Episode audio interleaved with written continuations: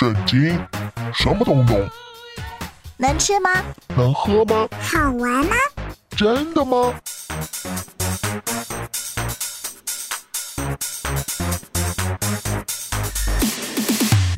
圣经鸡尾酒。干杯！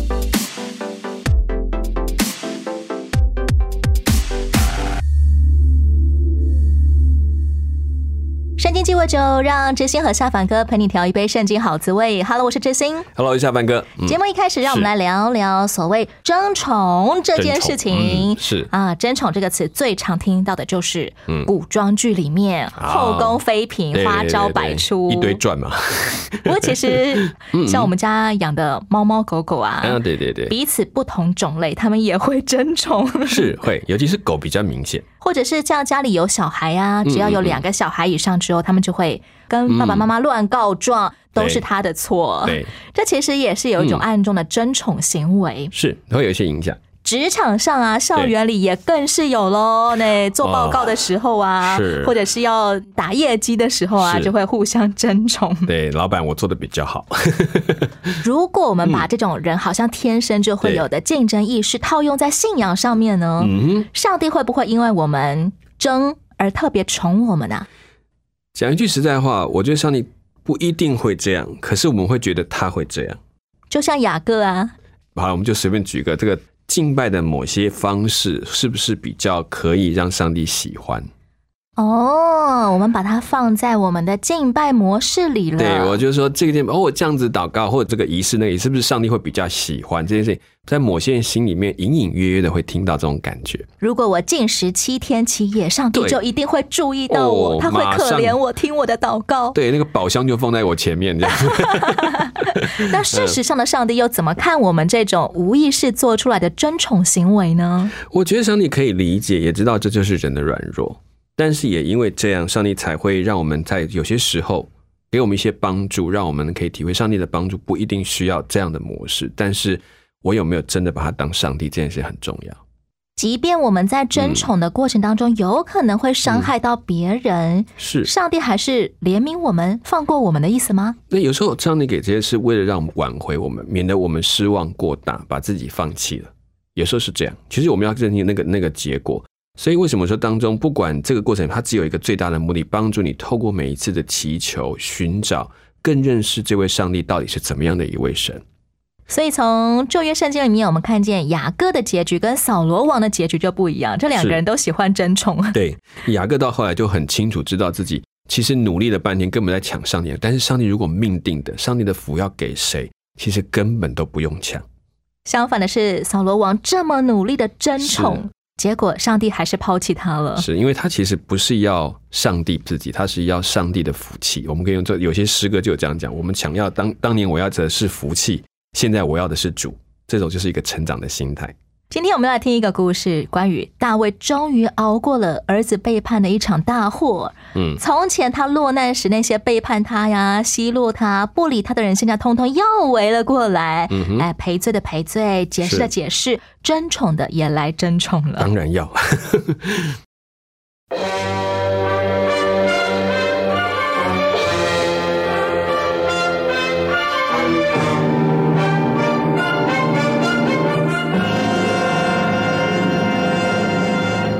下早安。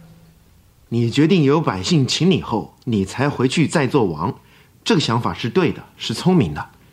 我刚听到以色列人中间都这么说。这些年来，大卫王曾救我们脱离许多敌人的手和非利士人的手，现在却为了躲避押沙龙，他逃走了。既然我们所高的押沙龙如今死了，那我们何不再请大卫王回来呢？这话是以色列十个支派说的，还是我自己犹大支派说的呢？啊，是那十个支派说的。大卫夫君，你看，有好几千人从耶路撒冷来到约旦河边欢迎我们呢。对，我也看见了，有些人还过到河这边来欢迎我们呢。哎，你看，跑在最前头那个人，不是便雅悯人世美吗？我主我王出耶路撒冷的时候，仆人行悖逆的事。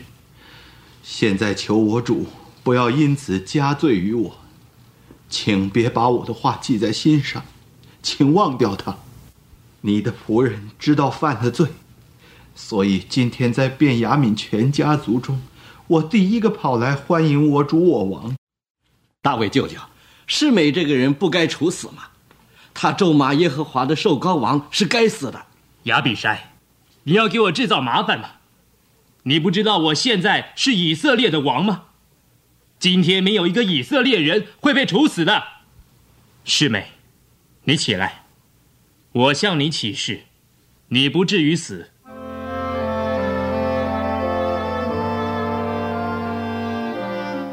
另有一个勉强骑上驴子来欢迎大卫王的人，就是约拿丹的瘸腿儿子米菲波设。他外表消瘦，又不整洁，可是看到大卫王很兴奋。大卫一直相信喜巴的谎言，不知道实情。米菲波设。你怎么没跟我一起走呢？啊，我主我王，你离开耶路撒冷的时候，我叫人备好驴，要跟你一同走。你知道我腿瘸，行动不便，不料我仆人喜巴故意为难，使我走不成。他还在你面前说我的坏话，毁谤我。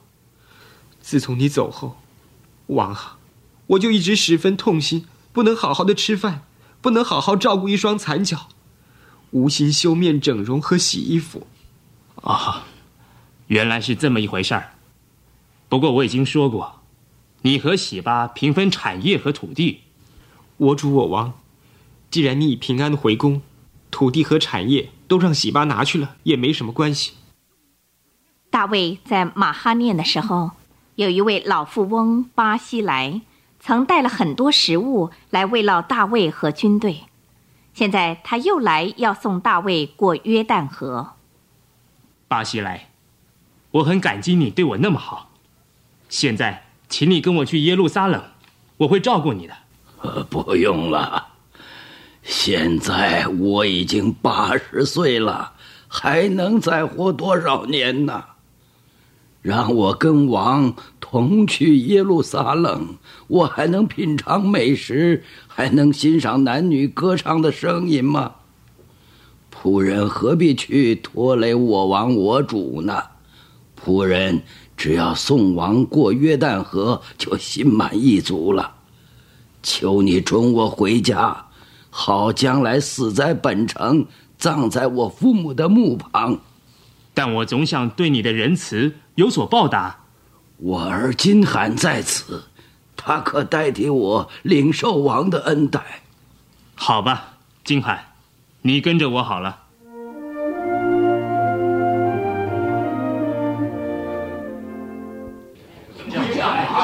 爸爸，他们在争辩些什么？他们在生气吗？其实啊，没什么重要的事儿。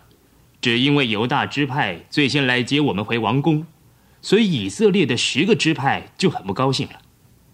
犹大支派的长老们说：“我们同是犹大支派的人，所以他们该先来。”那十个支派的人说：“他们十支派占国中十份，犹大只占两份。”呵呵，总之啊，他们双方都争着要送我回耶路撒冷。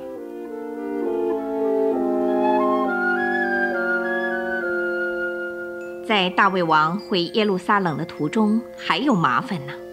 一个名叫示巴的恶人，忽然吹起号角，叫大伙儿别跟从大卫。他起先很成功，有很多人听他的话，但结果自己也躲进城里去了。约押的军队来了，就把城包围起来，要用大铁锤把城墙撞倒。这时，一个聪明的老妇人在城墙上叫道。听呐，听啊！你是月牙吗？我是。我们这城的人是和平又忠厚的，你为什么要毁坏以色列中的一座城和一位母亲呢？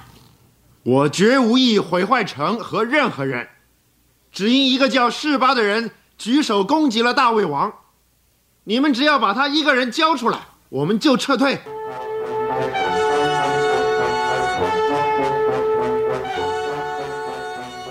于是那妇人去跟城内长老们商议，大家就听他的建议，砍了士巴的头，丢给约押。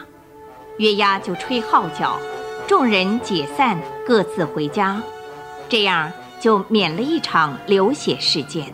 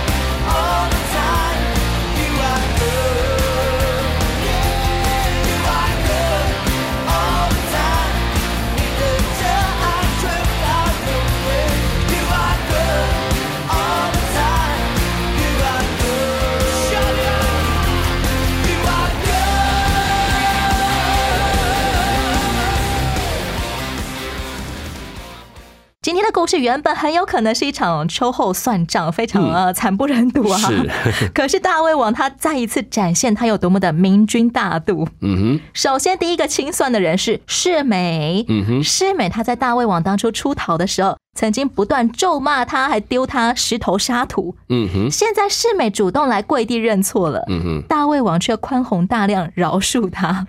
大卫的算法，秋后算账的模式跟别人也不太不太一样。他在算能够饶多少人，能够讲多少人，而不是问也可以杀多少人。尽可能的减轻伤亡。对，当每一个愿意来承认错误的人，对他来讲，他就赢得了一个人。你回到上帝的得救观，就大家知道，他要消灭的是罪，不是罪人。大卫王也并不想要世美去死，对，其实就好像后来的比较晚期的先知就提到，其实上帝的心意不是要把恶人处境，而是要把恶人挽回。只要他后来悔改，去行了善事，上帝的怜悯又要临到他们。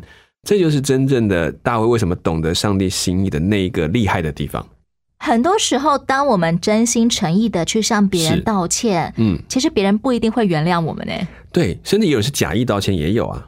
他觉得我伤他太重了，他就是不肯原谅我，也不给我好脸色。那么我要怎么自处呢？我觉得也就保持一点距离。他有权利对你这么的不开心，嗯，你也不要再去刺激他，你已经表达了就够了，剩下就交给上帝。我当然知道你还是会有亏欠感，但是慢慢的、慢慢的，当你越来越改善你原来曾经犯过的错，你也懂得怎么样克制自己的情绪的时候，我觉得你就学到一个东西，这个错现在看起来会跟着你一辈子，会提醒你，但不再是来折磨你，是来帮助你成为一个更好的人。那至于对方，我觉得只能为他祷告，愿上帝帮助他放下那个怒气，那不是我能够赔偿、能够解决，只有上帝能够解决。真的能够挽回嗯人心的，还是在上帝。没错，再来，大卫王见到了，嗯并且质问了米菲波设对他的忠诚。嗯，米菲波设就赶紧解释说，是喜巴骗了他和大卫王。是、嗯大卫王这个时候却说：“你何必再提你的事呢？嗯我说你跟喜巴均分土地。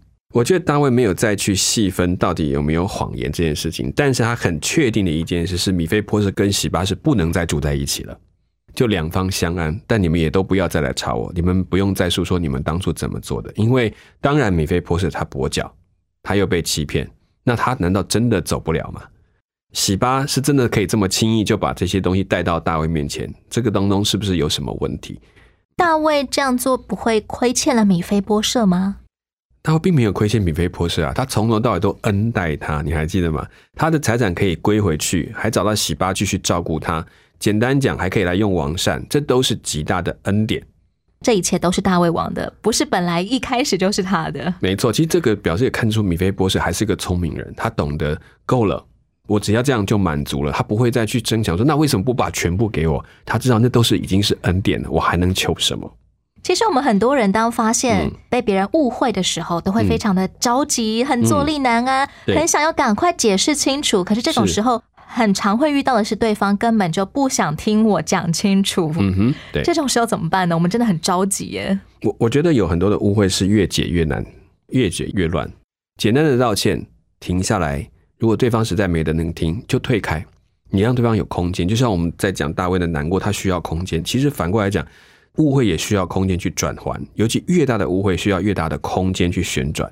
不要急着一次就解开，然后要求别人要马上原谅你，我觉得那太过头了。别人就可能理解我，我觉得这也是太过分的问题，因为每个人都心里已经想定了某些事情，你要突然转弯，给他一点沉淀的时间，面子也过得去，心里也过得去，后面你就发现比较好解释。当我们已经被误会了，哦我们还要给对方时间空间的时候，这不就代表 眼下我必须要硬生生的吞下我所有遭受的实际亏损吗？对，看起来真的很糟糕。可是我回头出去问一件事情，有两个状况，一个是这个人根本就不该是你的朋友，你不要把他放在心上；另外是跟你非常非常好的朋友，你再回头同理一下，当他感觉我是这样背叛他的时候，他会有多痛苦。将心比心，是，你就反而会怜悯他，说他真的一定痛到不行才会这样。所以我给他一点空间，用时间来证明我真的不是那样的人，而且他是值得我挽回的人，所以我的等待值得。而不是的朋友，对不起，就抛一边吧。什么叫做不是的朋友呢？也就是说，他的误会，他误会了你，然后就是坏人怎么样？可是你知道，这个人本身就是个坏人，或者说不要说坏人，他就是个你跟他不打算交往下去的朋友。OK，谢谢，拜拜就够了，不用放在心上。不对盘，所以总是误会百生。他就是对你有误解，他也没有打算想去了解，那你何苦浪费时间在他身上？这个朋友不交也罢，刚刚好。就放生他吧。是就放生他吧，因为他并没有打算想去了解，所以也不要花那个时间去过你的好日子。他不是你的朋友，你的朋友在另外一边，就去找你的朋友吧。同时也是放过自己吧。对，如果是你的好朋友，他一定会听你的解释，也去理清我是不是真的没有得罪。也许我已经得罪，我却忘记了。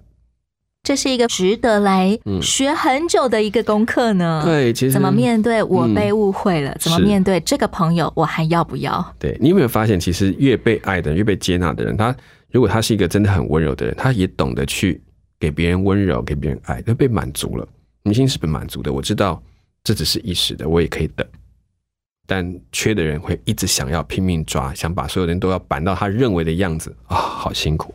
所以我们更应该要懂得如何彼此相爱，胜过懂得如何澄清误会。对，其实有时候误会，其实经过时间就懂了，在那一刻是情绪，他不是不相信，他就是情绪卡住了。再来，我们听见当大卫要回宫了，嗯，老妇王巴西莱亲自送他到约旦河边。巴西莱是大卫遭难时的大恩人啊，嗯大卫很想报答他，对，可是巴西莱却云淡风轻的拒绝了。巴西莱身上好像有一种浑然天成的不争不抢、哎，对，你可以从两个面来讲，就是他真的是一个很，就是我们前面讲过很公义的人。我觉得对的事，我就要做。这个王应该对的，我就把我的儿子送给你都没有问题，然后去做任何的苦工都可以，只要王认为合适的啊，这是一种。那另外一个呢，是一个经过世事历练的老人，够聪明，知道怎么样为孩子找到最好的福利，就是我不说他要什么，只看王你觉得他应该如何。如果你真的觉得你很想要报答我的恩情，那么我相信你一定会好好对待我儿子的。对，除非你要给他当一个将军，我还跟他说，你给他当一个中尉好不好？这是白求了吗？浪费时间。你怎么想象？你怎么可以以小人之心度君子之腹呢？大卫是个宽宏大量、极富恩惠的人，他绝对不会亏待我的儿子。我去求，羞辱了他。很多人会想要在这种时刻趁机捞油水耶。是，那就是说你要什么？可是就我们常看到跟上帝祷告说我要求一块铜，然后上帝送了一块黄金，我还说上帝你给那什么东西怎么那么软呐、你其实你会反过来想一下，就是说，如果你的王是一个宽厚，你的老板是一个宽厚的人，你其实不用说什么，他都会给你超过你所想的。可是一个王如果是计较的人，那就像这个吧，你也跟他计较，你要讲的清清楚楚你要什么，不然你要的都拿不到。有时候一颗不争抢的心，是一颗不去想要吵闹来得糖果的心，嗯也来自于我们够相信，我们够认识我们的天赋。对你的主他是什么样的主？我知道供应我的那一位，他有多么的宽宏，所以我可以全然安心。就算我没有开出什么样的条件，对上帝还是会好好的、丰厚的供应我的。对，所以我们祷告说，先求他的国和他的义，这一切东西都要加给我们。那个话是从国王的角度来思考的，是没有错。你如果先求这个国家的利益，那当然你是我的百姓，我一定照顾你。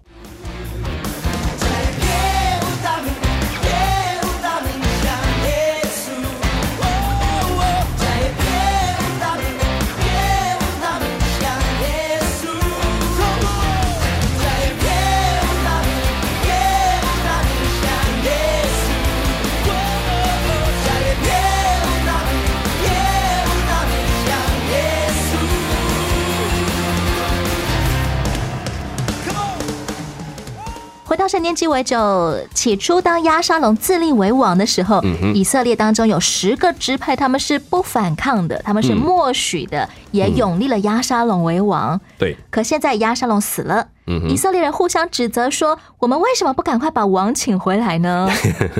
这个时候嗯，大卫没有说好、哎、大卫只派人去怂恿犹大支派的长老嗯说是：“哎、其他以色列人已经在谈论要请王回宫喽，嗯你们的反应跟动作为什么比他们还慢呢嗯哼，对，？”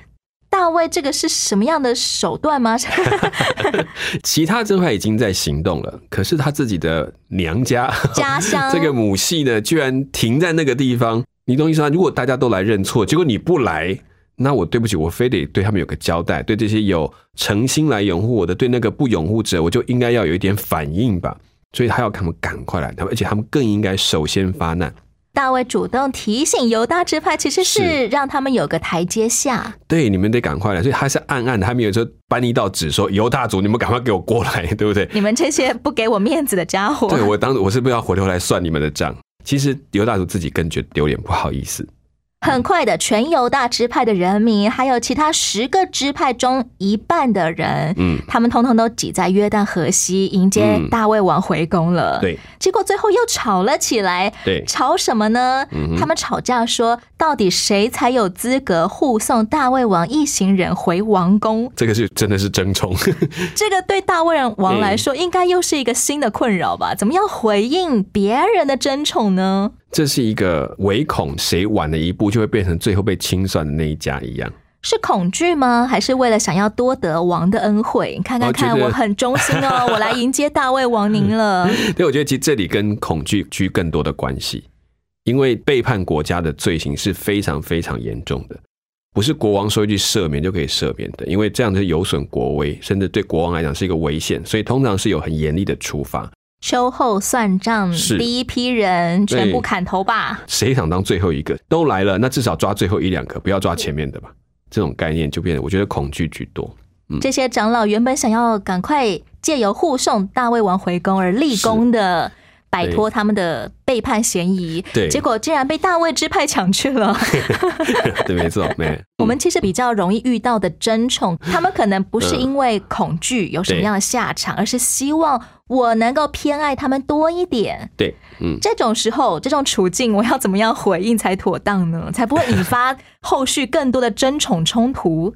大卫都是先下一个安心的一个命令，就是我没有打算要去算谁不对，我都感谢你们来到我的面前，谢谢你们都没有忘记我，这样就够了。他主要是要安民心，就会定下来了。两只狗狗都想争宠的时候，就让他们都可以感觉到爱，对，这样就行了。对，就是让他就会比较安心一点点，然后就会定下来。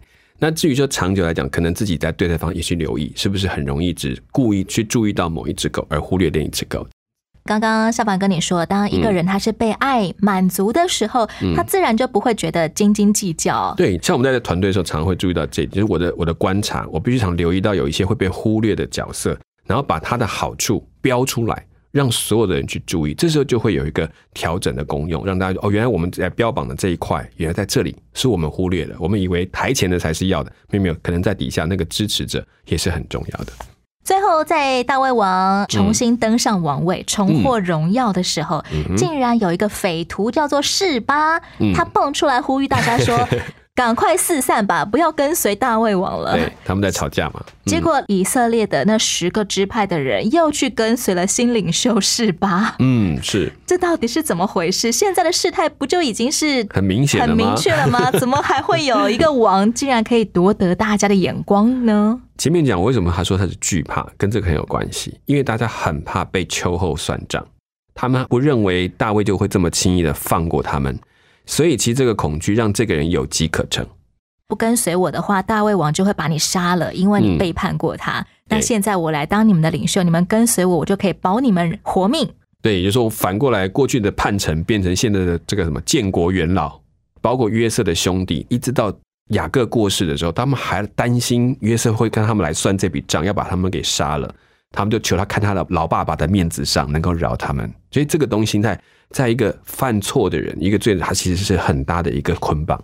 简单来说，示巴这个人，他像是压沙龙一样吗？对，他在趁隙找一个机会，在那个混乱的环境之下，其实没有人知道大卫会不会继续的把王当下去，或者就刚好真的就这件事情就这样风波就平了吗？还是只是暂时的把大卫赢回来？其实整个的都还是浮动的，然后附着的传言一定很多，这些人就跟着流言走了，会觉得啊，大卫这个回来之后啊，你们这些都在等着后面一波一波的被杀，不是他对他平常对大卫新人不存在，所以才会有示巴这种人来抓取人心。可惜这样的人都没有办法被挽回，哎、嗯对示巴的下场就跟压沙龙一样。对，可是你有没有发现，这也做了一件事，他把当中那些存在有叛乱之心的人，其实就浮到台面上来。那些因为不安全感而不忠诚的人，对我给你的机会让你们回来，结果没有想到，这些人其实里面那个叛乱的心并没有减少，他只是说好，那我这次先把命留下来，再只是一时找机会。害怕而回来归降大卫而对，那等到那个只要有机会，马上就被叛，所以其实也让大卫好下手。该杀的人，真的该判断，那对不起，我就只好解决。我已经给了机会，你还浮出来，那那那就没有办法了。以色列十个支派明明先前才在约旦河西跟犹大支派的人吵架争宠，嗯对结果现在立刻又去跟随示巴了。对，找一个机会又转合，所以这很明显，其实当中一定有人根本就在等着机会在叛变。最后这个示巴是怎么死的呢？圣经记载了一个没有名字的聪明妇人，是，他真的很厉害，嗯 他堪称是一个谈判专家。嗯他说服约押说：“你们不要毁灭我们这座城，我们从内部去找出示巴，杀了他，把尸首交给你。”他们谈好条件之后，很快的示巴的头真的就被交出来了。，对，嗯哼哼，这个妇人。怎么样可以像他拥有这么大的才智啊？找出三全其美的办法。为了求生，什么事情都会发生。但是我反过来，我觉得圣经里面的描述富人这个事情很有趣，在很多地方是用女性来表表达智慧。箴言当中，你看太太描述那个智慧的妇人，好像女性代表智慧的两极，一个是非常聪明智慧，一个是在诱惑的那一端，这两个都是他们。富人的地位的角色，在我们过去以往认为犹太人当中，他是很低下的。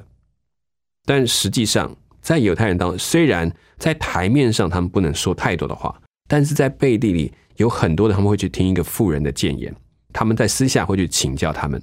那也有个状况是说，还有一个富人，他进到一些全副武装的部队当中时，他是不可能被伤害的。但是一个男孩子进去，可能很快就死在半路。好男不杀女，对，就是他觉得他这个人没有什么好防备的，有什么话那进来讲嘛。他就算站在王的面前，你讲错话一刀杀了就算了，这么柔弱的一个有什么好防范的？这个概念？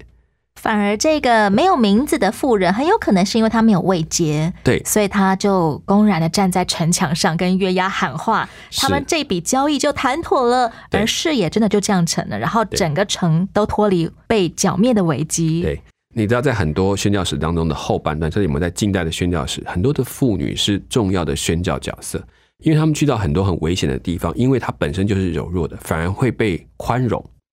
可是很多男性就会变成这种抵抗的、对敌的，我要跟你辩论的，我要跟你 fighting 的，反而会激起一般人的敌意。防疫对防卫的那种心态就会出来。女性的智慧就在于滴水穿石的力量，是，而且它可以进到最底层，温柔也可以是强而有力的力量。是没有错。节目的最后，我们要来听由约书亚乐团所演唱的这首歌，叫做《你真好》。愿上帝永远在我们的生命当中居首位，而我们可以紧紧抓住上帝的计划。Amen。嗯，我是杰心，我是夏本哥下一回的圣经鸡尾酒，我们空中再会喽。，OK，拜拜，拜拜。